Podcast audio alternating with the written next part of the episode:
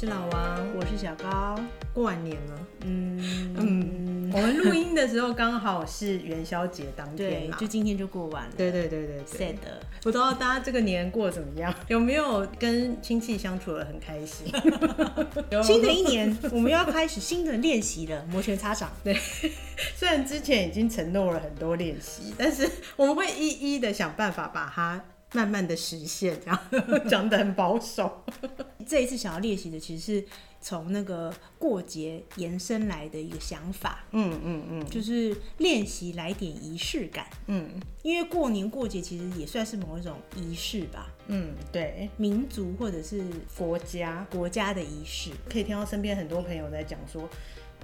过年越来越没有年味了，好像越来越没有我们小时候那种过年的感觉。其实就是那个仪式，就是习俗传承下来、流传下来的，其实越来越少了。放鞭炮啊，我们上次有提到嘛，现在很少人在放啊。吃年糕这些也不一定会吃到，对啊，嗯，这些其实都是过年的仪式的一部分。那我们现在统称叫习俗，其实有些我们还是可以把它保留下来继续做，或者我们可以自己创造一些属于自己的仪式。对对对对对，当然那些仪式或者是习俗有一些比较迂腐，或者是比较陈腐，或者是跟现代人观念不太合的，我们也许可以把它淘汰掉。有一些习俗对于女性特别不友善，比如说，比如说像我们过年也会常常去庙里面拜拜嘛，女生生理期就可能进庙的时候，哎，甚至不能进庙了，你也不能够拿香。香对，那我觉得这个就实在是很不 OK，不 OK 啊？对啊，因为林默娘也是女的，她也会有生理期啊。对对，可能变成神之后不会有吧？但是我相信她变成神的时候，一定还没有更年期，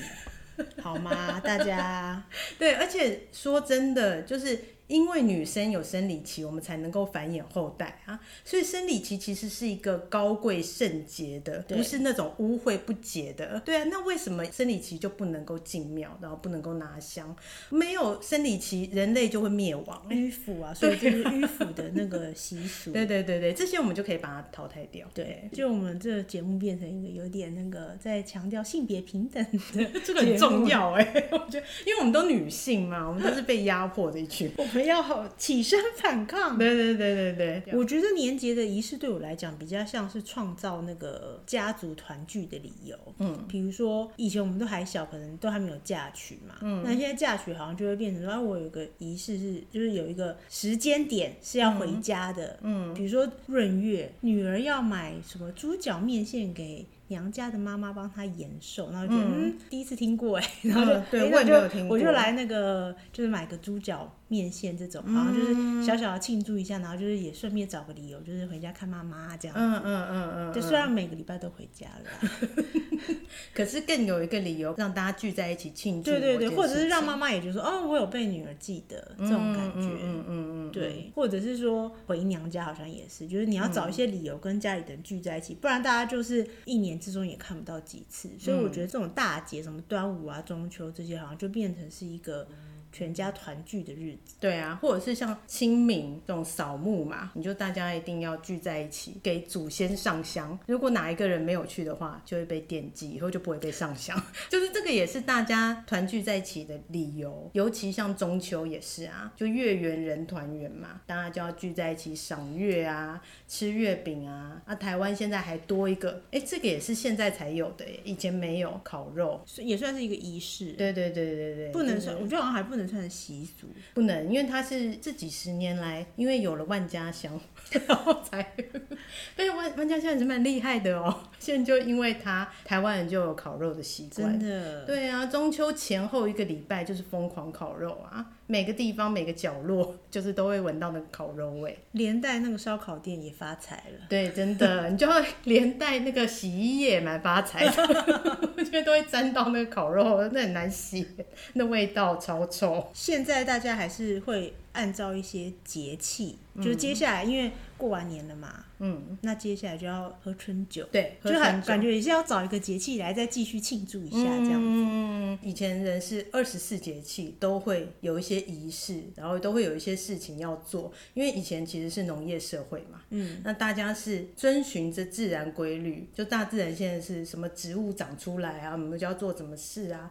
比如说像接下来可能会有春分嘛，春分就大概是农历历二月中的时候，这是一年中昼夜最平均的时候，然后就会烹煮苋菜作为那个春菜食用，可能会烹煮什么野菜粥什么之类的。那现在人哪知道啊？现在人其实都离那个自然环境很远了，甚至每个季节吃到食物都是一样的，蔬菜也都是一样的，所以我们其实已经很少会去因为节气而做什么仪式，或者是做什么庆祝的行为。其实现在已经不太会做这些事情。真的，野菜也不认得几个啊。对啊，以前人做这些事情，就做这些仪式，其实也是有一种感恩的心。他会觉得说，现在吃这个苋菜是最新鲜的，所以我把它带起来吃，嗯、那我也是感恩说春天有这个东西让我享用这样。但是现代人因为跟自然离得很远，所以也不太会有什么感恩的心，甚至你会觉得，哎、欸，春天跟冬天其实没什么差别，你每天都是日复一日这样过，嗯，或者你家里都很温了，对。你就忽略了自然规律的变化，就冷的时候就开暖气，热的时候就开冷气，所以都一直很舒适。你反而没有去。注意到这个时序其实是一直在更迭。对对对对对，尤其像现在我们因为就是气候整个暖化嘛，所以像现在我们今天虽然是元宵节，大概有二十几度吧。嗯，对啊，我现在是穿短袖，哎，就是我们现在根本就已经整个都混乱了，然后也跟自然离得很遥远，所以我觉得这个其实是比较可惜的。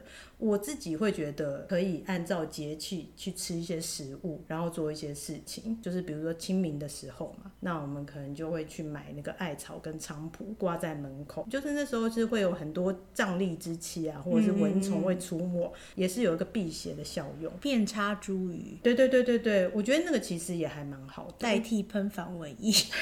虽然说那个效果可能没有那么大啦，防蚊液可能该喷还是要喷，要不然很像义和团呢。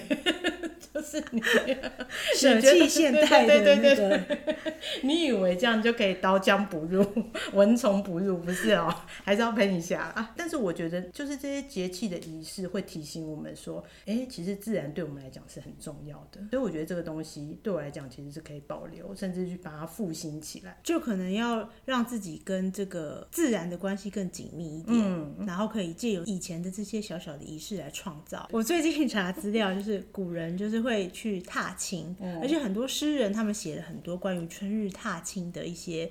诗词这样子，嗯、踏青这个活动就变成是大家在春天会做的，去赏花呀，嗯、去郊游啊。嗯、那大家可以想象说，在古时候可能那个侍女比较不方便出门的时候，嗯、那就是过年去走庙、嗯、或者是走春、嗯、赏花，就变成他们少数可以出外，嗯，抛头露面郊游的时候。嗯、然后就扣连到你刚刚讲的这个自然的部分，也是说，其实 even 现在在台湾，嗯、其实我觉得这个。呃，气温，嗯，或者是真的那个花开的那个感觉，嗯、就是生命力勃发的气象，嗯、就会觉得真的是很适合到。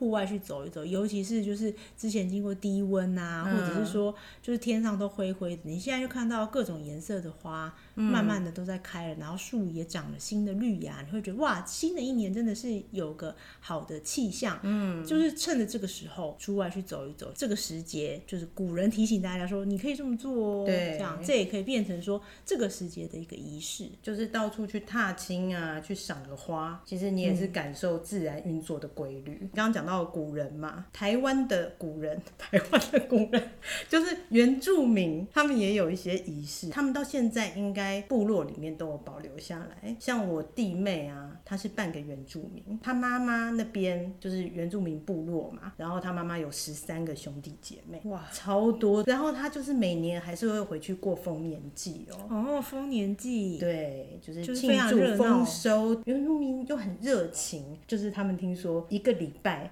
每天都是喝到鹿岛，觉得我很想去一次，好适合，此生一定要去体验一次。我觉得身为台湾人都要尊重台湾原住民的习俗，台湾古人的习俗，每个台湾人都应该去体验一次。所以一整个礼拜是鹿岛，然后起来继续喝，然后再鹿岛，对，然后中间就是不分昼夜跳舞，对对对对，就是庆祝这样子，好嗨哦。对，然后就是你一边喝，然后可能一边唱。那我不知道有没有跳，哎，应该是也也是有跳。应该也要吧？对，应该也有。他们其实各种天分，艺术天分都很好。好啦，喝酒天分也很好。你这样让我想到，其实像之前看影集有看到犹太人也有那个成年礼，就十八岁的时候好像要有一个也是宴请亲朋好友的一个仪式，嗯、你要是父母跟亲友宣告说，哎、欸，我终于把我的小孩养大了，养、嗯、到他成年了。嗯，我觉得我们的婚礼啊，嗯，或者是毕业典礼，好像也有、嗯、有一点像这种感觉，就是一个人生的里程碑的感觉。对，就是我到了一个阶段，然后我就是跟大家宣告说，哇，我完成了这件重要的事情。嗯，我国高中的时候，尤其是高中，我超期待毕业那一天来到。哎，为什么？因为就是高中觉得念得很痛苦啊。我记得那个，尤其是高三的时候，每天都在倒数，就像当兵数馒头一样，就在倒数说到底哪一天要。啊，不是倒数那个考试的日子哦，倒数百日那种。没没有，你是倒数毕业。倒数毕业。而且你刚刚说的时候，我还吓一跳，我以为你是说，因为毕业那天可以找人来打老师。你刚刚我正要讲这个。我们班上也有一些同学非常的期待，因为他们真的学校啊，不告诉你们。他们真的到最后一天，有些老师是不敢来学校的，因为他们觉得那天就会很危险，有生命危险。我以前的国中旁边就是那个警察局，然后毕业典礼的时候，警察都会派人在学校里面。这个是真的有必要，好不好？毕业真的对我们来讲就是一个人生阶段的完成嘛？对，就是你这个阶段已经完成了，这样你要迈向下一个阶段。像我们之前讲的火人祭，我觉得也算是一个人生的仪式，嗯，就是你很慎重的告别一件事情，嗯，然后迈向自己的下一个阶段，就是跟过去你想要告别那段人生经历，好好的说再见，然后去焚毁一些 代表的物品，这样迎向新的人生啊，迎向下一个阶段的新里程碑，这样子。因为它是比较近年来才被创造出来的一个仪式，我后来查，它在美国已经有三十几年的历史了，哇但是还是算是近代的。就是我有讲过嘛，它很适合办在台湾的山里或者是海边。嗯，那我们也可以透过这个仪式重新回到自然里面，跟自然里面做连接。我这样子有想到之前看过的，好像在国外有离婚典礼。嗯，结婚典礼就是宣告爸妈成果展，就说：“哎、我把这小孩养大，然后他那个组成自己的家庭了，嗯、他以后要为自己的人生负责。对”那另外也是成果展，然后也是这我的解释啊。然后另外另外也是跟亲朋好友、跟亲朋好友宣告说，从此以后我们两个要共组家庭，这样子、嗯、就是感谢你们的祝福。那时候我看到离婚典礼，我也觉得蛮好的，也是跟大家宣告，就是我们不是偷偷摸摸做这件事情，嗯，我们是带着对彼此的祝福，然后也是跟大家宣告说，而我们决定从此以后一拍两散，分道扬镳。对对对，我们祝福对方有更好的人生，那我们决定以后不牵手一起走了，大家不要再来问我们。嗯、就我们已经从这段婚姻里面毕业了，我觉得有点像是那个结婚告别式的感觉。好了，结婚毕业式好讲，告别式好像有点那告别式其实也是啦，告别式也可以很欢乐啊。我觉得这个东西可以办呢，可以跟我们之前讲到的火人祭，然后来做个结合。你是说因为分手所以焚毁一些东西？对对对。然后，然后不是之前婚宴都会送一些纪念婚礼小物嘛？嗯，对。然后大家也可以把那些婚礼小物一起带来。那还要保留那么久？谁会保留那么久啊？一起焚毁。就是如果你还有留着我们结婚贺卡的话，可以把它带来。对对对对，一起我们一起焚毁，大家都不要再留着这些东西，因为那东西对我们来讲不重要。对对对，就没有。哎，好像不错哎，但是可能那个结婚场地就要有一个后院，可以燃烧篝火那种。对对。火人祭本身就要有，所以我就说，就是比较空旷场地是适合的。要搭配什么饮品呢？搭配就是令人心痛的饮料，就是白开水，然后索取酒的价格。哦，那真的很心痛哎！就是你以为你们的婚姻会像陈酿一样，嗯，就是趴数很高啊，或者是那种 layer，就层次很丰富。结果不，sorry，平淡如水，淡而无味，所以不如不如 喷水，不如归去，是不是很有寓意的一个饮料？对对对。那我们现场还可以提供，就是各式的，比如说奶茶粉啊，或者是咖啡粉啊，或者是什么 Tabasco 啊。哦，你对他们那么好，就是说除了水之外，还要提供他们可以自己调的一些配方，自己调，还有生蛋黄啊，你可以。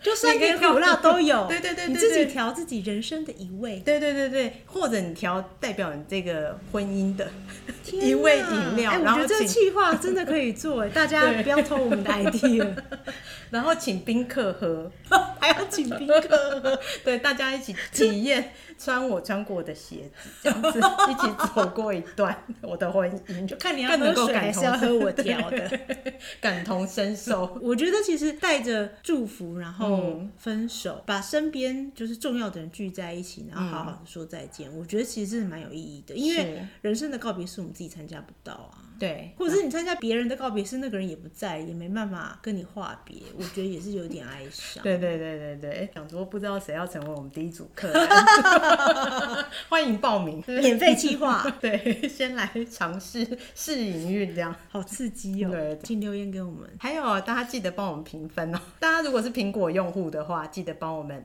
评分一下，无预警的广告插播，顺便顺便好，老王卖瓜。那再来讲到生活上的一些仪式，我觉得像庆生啊，或者是一些纪念日，应该都算生活的仪式。嗯，我自己是没有很喜欢过这些仪式的人。嗯，我也是，也不是说觉得没什么好庆祝，只是觉得好像没有觉得那么隆重到要特别做些什么，嗯、可能就是一起去吃一顿好一点的。对，我家是就是从我小时候，我妈妈就会帮我跟我弟弟过生日。那过生日不一定会准备生日蛋糕，但是一定会出去吃一顿好料，就是我们那时候认为的好料啦，比如说麦当劳或者是什么朱棣汉堡，好好有年代感哦、喔。西餐，西餐，对对对，西餐，庞德罗莎。哦，对，就这一类的这样子。现在去回想那些味道，还记得起来耶，就是生日的味道。我印象中比较深的是我十八岁生日，嗯、因为那时候就是可能青春期吧，跟父母的关系也没有很紧密。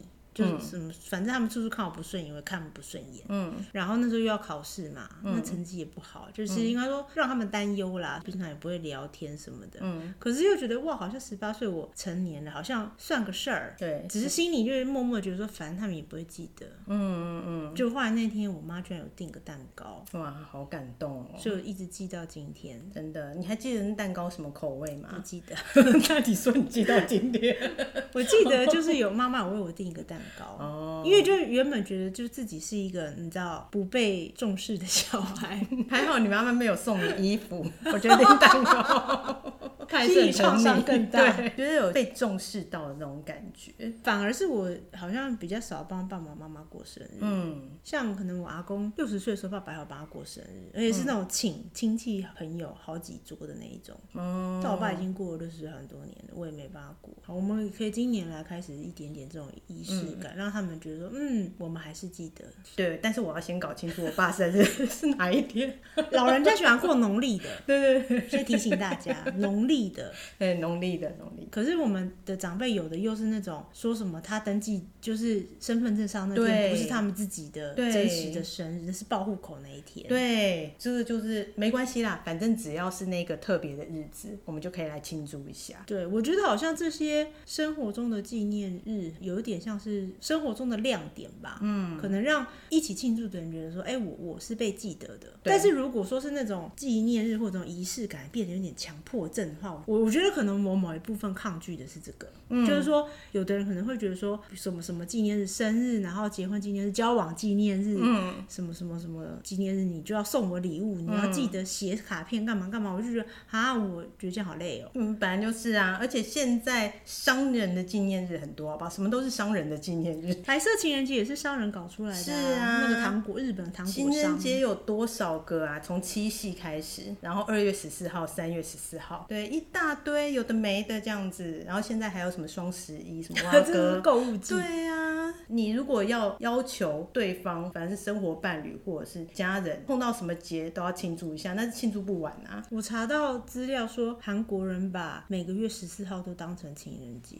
超靠北。如果韩国人真的很会赚钱呢，如果每个月十四号你都要送对方礼物，我是觉得有点累啊。但是如果说你是把那一天留给对方，嗯、就是不管我们多忙，我们一个月一定要有一天一起好好的过，可能放下手机，嗯、放下手边的事情，嗯、这天就是属于我们两个。那我会觉得其实这样也还算蛮有意义。对，每个月的十四号都给对方一点小惊喜，那我觉得还不错。但是不一定是物质上的惊喜。嗯，对啊，你可能就是比如说去看个影片还是什么之类的，也都蛮好的。但是如果你要求对方每到十四号都要送你东西，我觉得那就很 over，那就变成强迫症。对啊，而且就让别人赚钱啊，然后然后最后再拿到离婚典礼上来烧掉，又扣回我们的 idea。对对对对对。讲到那强迫症，我想到我爸之前就是因为我们家有神明厅嘛，嗯，他就会一定要上香，早上要上香，然后傍晚的时候，比如说天黑以前一定要上香。嗯，那我觉得的确就是有点像是一个慎终追远的仪式，嗯、就是你每天问候祖先，嗯，这样对，乖乖的。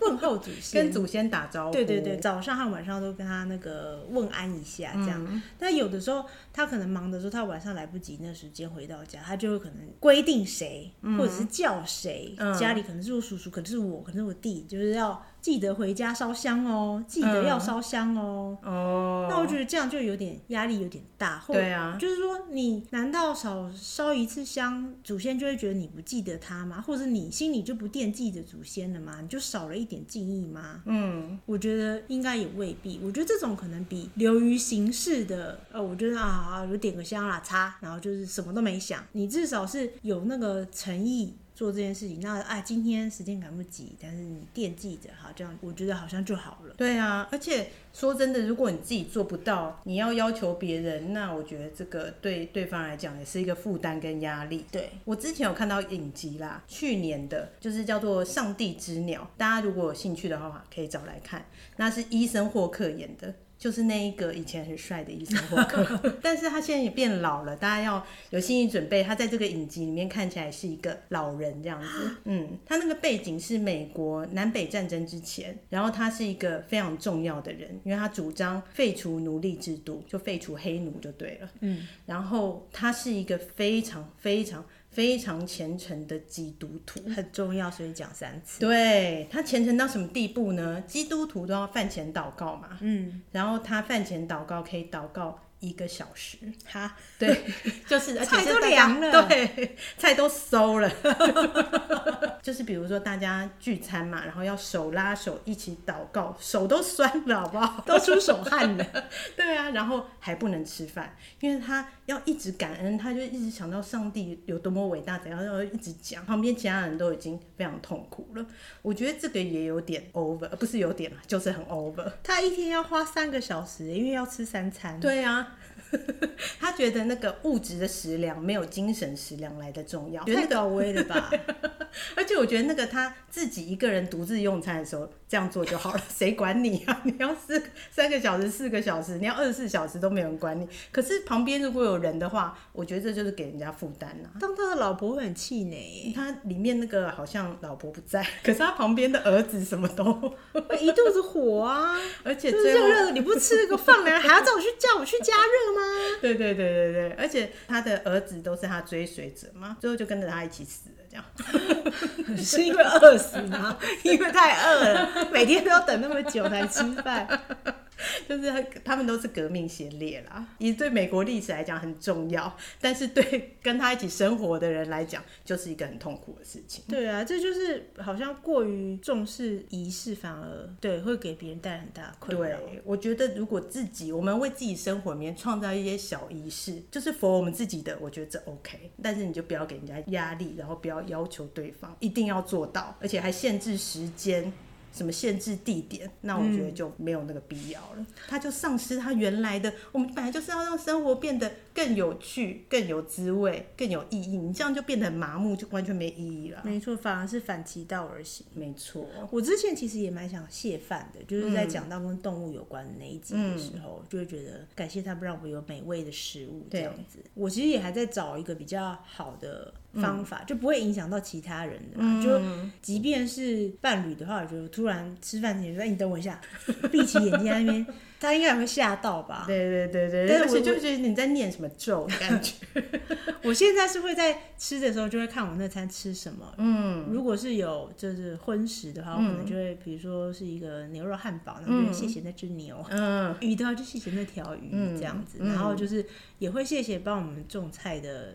农夫，然后谢谢土地这样子。嗯，但我要承认，我也没有每一餐都记得这件事情，嗯、就是但是想起来的时候，心里就会谢过一遍，因为觉得的确这些东西要拿到我们手上，然后因为我们自己也没有种植的技术嘛，对，对，也不是绿手指，嗯，你不可能种出那么多样的蔬菜啊，至少目前在都市比较难嘛，嗯、所以就会觉得说，哎、欸，要吃到就是这些新鲜的蔬菜，然后。有这么多的选择，真的是要感谢很多人。嗯。对啊，就是上次做完那一集之后，我自己也觉得，在饭前要创造一个仪式，有时候有点难，尤其是要跟其他人一起共餐的时候，又怕耽误说大家的时间，然后有时候也会忘记。但是我觉得自己一个人的时候，我可能不一定会在餐前一定要，呃，比如说把什么事情念出来，把感谢念出来这样。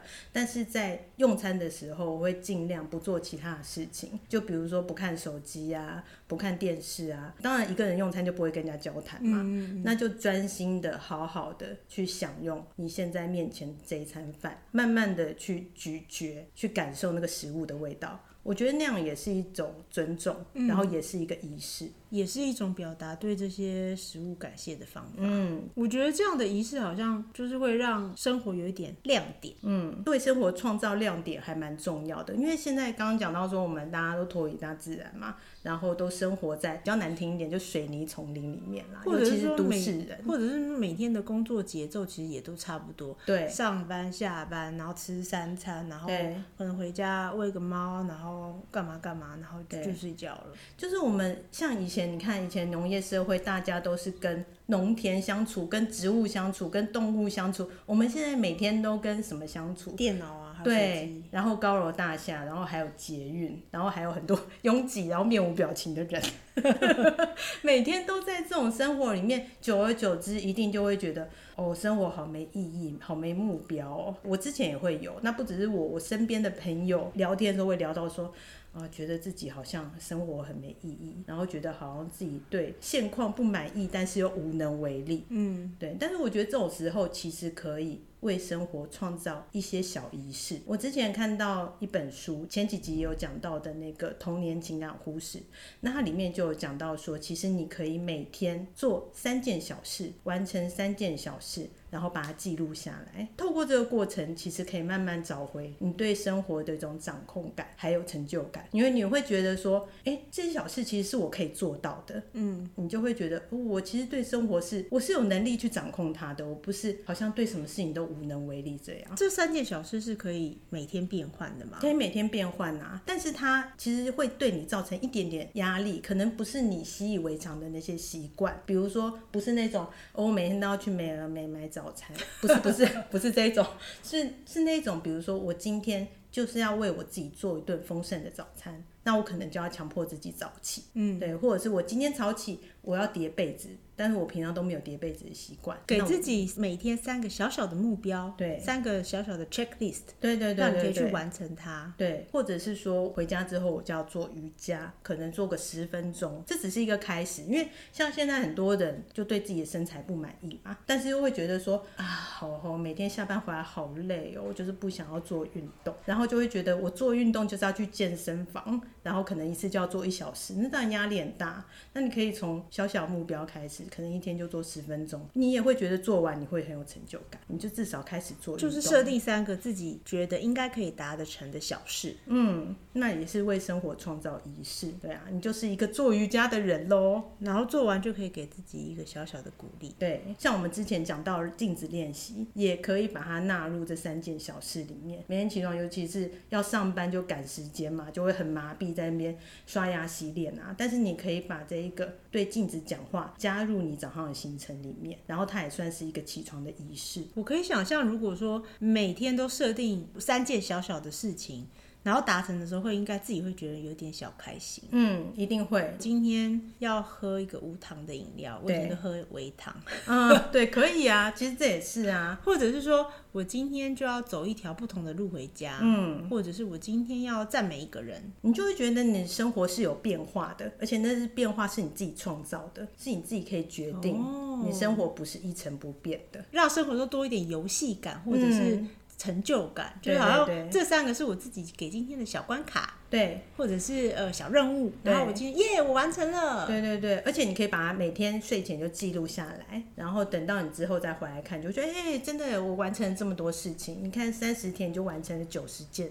事情哎，对，我刚才算数了一下，觉得这个是还不错，因为去年我就有这样做一段时间，人是真的状态有变好，也会觉得哎，有很多事情是我可以完成的，那种感觉很好。而且这个小挑战或者是这个小任务，并不是别人期待你做什么，而是你期待自己去让自己生活变得更有趣而设定的。比如说连假的时候，你就要去赏个花，或者是去做一件自己没有做过的事情，像你刚刚讲的。我觉得挑战是很重要，要有一点小挑战，做自己很想做的某一件事情，但是 maybe 不用一次那么进阶。比如说，你很想要练习跑步好了，嗯，我今天就要从捷运站跑回家，嗯，这一类的小小的一件事情。对对，可以从这样开始，蛮有趣的，大家可以实行看看。对对对，我也要重新找回这个每天的仪式。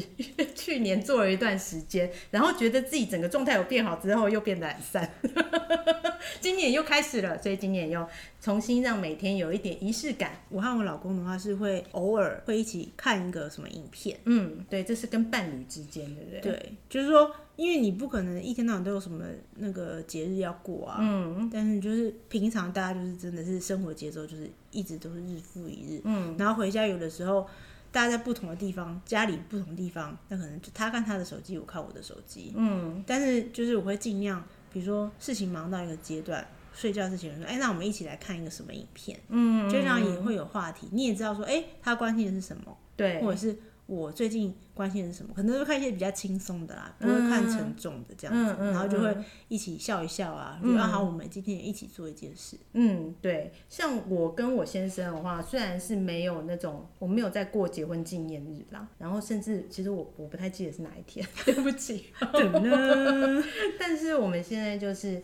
每周都会去爬一座台北的郊山，这样子走那个登山步道。星期日的那个下午，我们都会去做这样一件事情，而且有时候就不会把手机带出去。哇，超棒的！就是如果朋友要约你周日下午，你就知道说，哎、欸，不行，因为那天我就是要跟我的伴侣一起去爬山。对对对对，而且这也符合我诶、欸、今年的愿景版，要更接近山这样子。哦，真的耶！嗯，对对对，所以我觉得这些都是可以把它结合在一起。你也会觉得，哎、欸，我真的有在朝我当初设定的目标前进哦，那感觉还蛮棒。每次爬回来，感觉都很好。虽然说在爬的过程中还是有点痛苦啦，说脚会酸吗？会，会铁腿，因为那个阶梯很长，有时候是要一千阶以上。哇！但是你爬上去，真的，我觉得那个成就感很。哦，而且看到那个风景，嗯，你都常常会看到一零一啊那些。虽然说过程是 冷暖自知，就是还是有一点挑战性这样。有有有有挑战性，对我来讲是很有挑战性。而且你也会觉得你有运动到，然后又跟你的伴侣有相处到，然后你们有创造共同的回忆，就是让呃我们对生活的掌控权和成就感更高。对，我在想说，如果日本那些御宅族如果也可以这样的话，或许他们会过得更开心一点。好像多了一点动能为，为为自己做些什么，对，创造自己生活的乐趣，然后还有生活的目的。对，那个目的并不需要什么很崇高的，说要什么解救世界啊。嗯、你可以做一些自己想做，然后小小的，可是自己就会觉得有点开心的事情。嗯、之前我有朋友跟我分享过，他下载一个 app，那个 app 就是好像每天都要上传一张照片，嗯、但是那是那不是公开的，就是一个自己记录的。嗯、你每天可能上传一张对你这一天比较有意义的，嗯，或者你想记录下来的照片，嗯，然后可能过过了一年再回头看，你就会发现啊，原来我今年做了这么多事。啊，我去了那么多地方，嗯，啊，原来我的小孩长那么大了，嗯，或者是啊，原来我完成了一些什么什么事情，嗯，我觉得好像是这个回顾，就是它即便只是一张照片的小事情，嗯，可是当你累积起来，你再回头看，你会觉得哦，其实我完成了很多事情，对。对，这就跟刚刚讲那个一天完成三件事情、三个仪式，那个是你再回头来看，就会觉得哦，我真的做了好多事情哦。我们那时候想要做这个 podcast 也有点像是这样，嗯、对，就是记录我们经验或者在练习的事情，甚至是感想。就是起心动念，嗯、然后我相信我们之后再回头来看，也会觉得蛮有趣的。嗯，对，其实蛮常回头来看的，蛮常回头来听的，就觉得哎、欸，还蛮有意思的啊，就是每次听都会有不同的感受。对，而且一个话题就是深入聊，每一次聊都会聊出一些新的东西。嗯，对对对对，对。然后得到朋友的 feedback，又发现啊。可能还有别的东西可以再继续延伸下去。嗯，对，所以我们会越做越多。我觉得对我来讲，这也算是一种生活或生命有在前进的感觉。嗯，对，就是觉得生命有在前进。我觉得这个还蛮重要的。我累积的不只是年纪而已。嗯 真的啊，之前会对年纪好像有点焦虑嘛，但是就是觉得说，如果你能告诉自己，或者是证明出来说，哎、欸，其实我每年、每个月，或者是每一次都多学习了一些什么，多获得了一些什么，就会觉得，even 我的那个年纪勾选栏又跳到下一格喽。但是，但是。我还是有所获得的，是我我有为我自己的人生累积了些什么，它是值得记录，然后也是值得喜悦的。我们跳到这个 喝酒环节，好，那个年纪哦，这是我讲到讲到年纪，你想喝了是不是？对对对对，对，我们这一次过年 bonus 一次推荐三种，然后三种这个调酒都是很有仪式感的。第一种是 B 五二轰炸机，这个不知道大家有没有听过，但是。常去酒吧的人应该都会喝过这款酒，它是有点像一个 shot，对，它就是用一个 shot 杯，然后它是要准备三种酒，咖啡酒，就像卡鲁瓦那种咖啡酒，然后还有贝里斯奶酒，然后还有一种基酒，你可以用那种柑橘酒，比如说君度橙酒啊，嗯、或者是五大基酒都可以。然后最好再准备，如果你要点火的话，那在家里我们不建议大家点火啦。但是如果你在外面空旷地方，比如说来到火人祭的话，你要点酒，你要点起来的话，那你要准备一个浓度再高一点的，比如说生命之水，或者是呃有一个叫做巴卡迪一五一的莱姆酒，那个也有七十五度，那就可以点起来。我看网络上有人好像也是最上面那接用巴嘎，好像也可以点。嗯，好像说要烧久一点。然后它的火是蓝色的，会比较看不太出来，但是好像还是可以点着。对，就是它是一个有就是分层的酒，嗯，一个分层的 shot，对。然后最上面那一层是可以要是点火的。那我们觉得那个仪式感就在那个要点火的这件事情。对。但是大家千万要注意，就是如果你要点火的话，你不能直接就着杯口喝，这样你就会酿成悲剧，你就会变成火人。对。你就变成别人可能会记你。对，就是如果你要最上层要点火，那你就要那个用吸管来喝。嗯，所以在家我们还是尽量就是大家直接喝就好了啦。对，然后一口干、嗯。对对对，在外面的话，我们再大家一起点火，然后顺便用吸管喝。对对对，顺便就是再烤个乌鱼子什么之类，不要浪费。哦，好有层次啊！对，那我们推荐的第二款呢，叫爱尔兰车祸。那那是当初我们在地下社会，哎，这个这个地方不知道有没有人记得？有听过的，就是跟我们同一个对年代，对对对，以前在师大的某个地下室的一间 pub，然后有一些乐团演唱，好，对，就讲到这里。那那边有一款酒叫做爱尔兰车祸，它也是有一个 shot 杯，然后那个 shot 杯里面会装一半的威士忌，然后另外一半装奶酒。那你再准备一个大的啤酒杯，然后把黑啤酒健力式倒进去，大概六分满，五六分满。然后你再把那个 shot 杯装着威士忌跟奶酒的 shot 杯丢到丢进去，对，丢到那个健力室里面，然后要一口干掉，一定要一口干掉，因为如果你没有一口干掉，它就那个奶酒就会在黑啤酒里面结块，非常恶心，所以你一定要一口喝。那它那个仪式感就在你丢下去的那一刹那，对，把它干掉，这样。确实很爽快，而且听说它也是嗯湿身的酒单里面的一款，就是喝了就容易湿身。因为它混了烈酒和啤酒啊。对对对对对。而且我可以想象它为什么叫爱尔兰车祸，嗯，就是因为你说那个很恶心的东西，其实你喝进去之后，它是在你的胃里变恶心。嗯，真的耶，我没有想过哎，是真的，就是。那个凝固的感觉应该看起来惨不忍睹。对，那很那真蛮恶的。而且你不是说你有朋友？对，就是我之前我在地下社会喝了，然后我觉得哎、欸、很好喝，然后我就在家里面如法炮制。然后那时候我家里就车祸了，对，就就就来家里面，然后我就说哎、欸、做这个给大家喝，就一喝下去，他马上就是那个速度之快，马上就冲到厕所，他连厕所门都来不及关，所以我就看到他喷射出来的呕吐，惨不忍睹，跟车祸一样，真的真的，这名字取得真好，真的。后来就没有再来过我们家，想说被女主人恶整。威士忌跟黑啤酒其实还蛮搭的，就是黑啤酒也有一种烟熏的那一种或焦糖味，威士忌也是有。其实这三种是很搭的啦，如果你有那个酒量就可以喝，可以尝试看看，可以尝试看看。那我们推荐的第三款呢，就是也是一个很有仪式感的酒，叫做 Takila。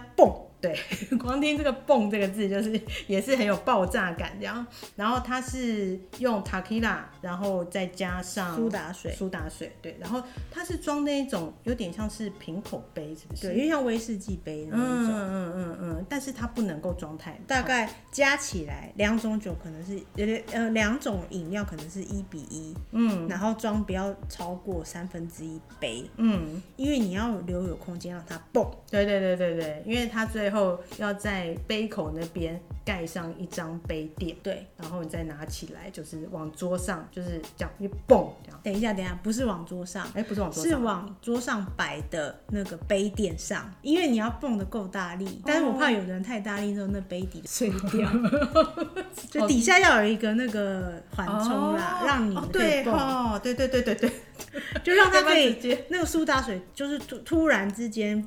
跟那个 Tequila 混合，嗯嗯嗯，嗯，然后再一口干，而且那个蹦的那一刹那会很爽快，对不对？对，你就会觉得整个就是心情澎湃，然后就把它喝下去。对，这三个除了比如说要点火，然后要蹦，然后要把那杯子丢进那个 shot 杯丢进大杯里面，这个仪式感之外，我觉得另外一个仪式感就是一口干。哦，对对对对对，哎，我们刚刚讲的这三种都是一口干的哦。虽然第一个是 shot 量最少，但是它有二十八趴哦，大家要记得。所以我觉得也蛮适合，就是在聚会里面大家一起进行这个仪式。对对对。如果你们就是喝酒喝的无聊的时候，或者是说想要一个热闹的气氛，嗯，或想要看谁发酒疯的时候，都很适合。或者是想要亲呕吐，对啊，我觉得真的这三个喝下去，就是这三 round 这样都 round 过之后，一定真的是醉倒一片。就不管你是自己喝或者跟朋友一起喝，这三种酒都很都很适合，嗯，而且会让你觉得有一个爽感，然后仪式感，对，这样。对对对。希望大家就是今年可以好好的为每天的生活，还有为自己的喝酒场合创造不同的仪式。对，那嗯，如果说有什么些心得呢，也欢迎跟我们分享。就除了呕吐之外，其他的都可以跟我们分享，这样，或者是有什么酒单也可以推荐给我们。仪式感的酒单，对对对对对，欢迎大家推荐。那这一集就到这边，没错。好，茫女人生练习曲，下次再见，拜拜拜。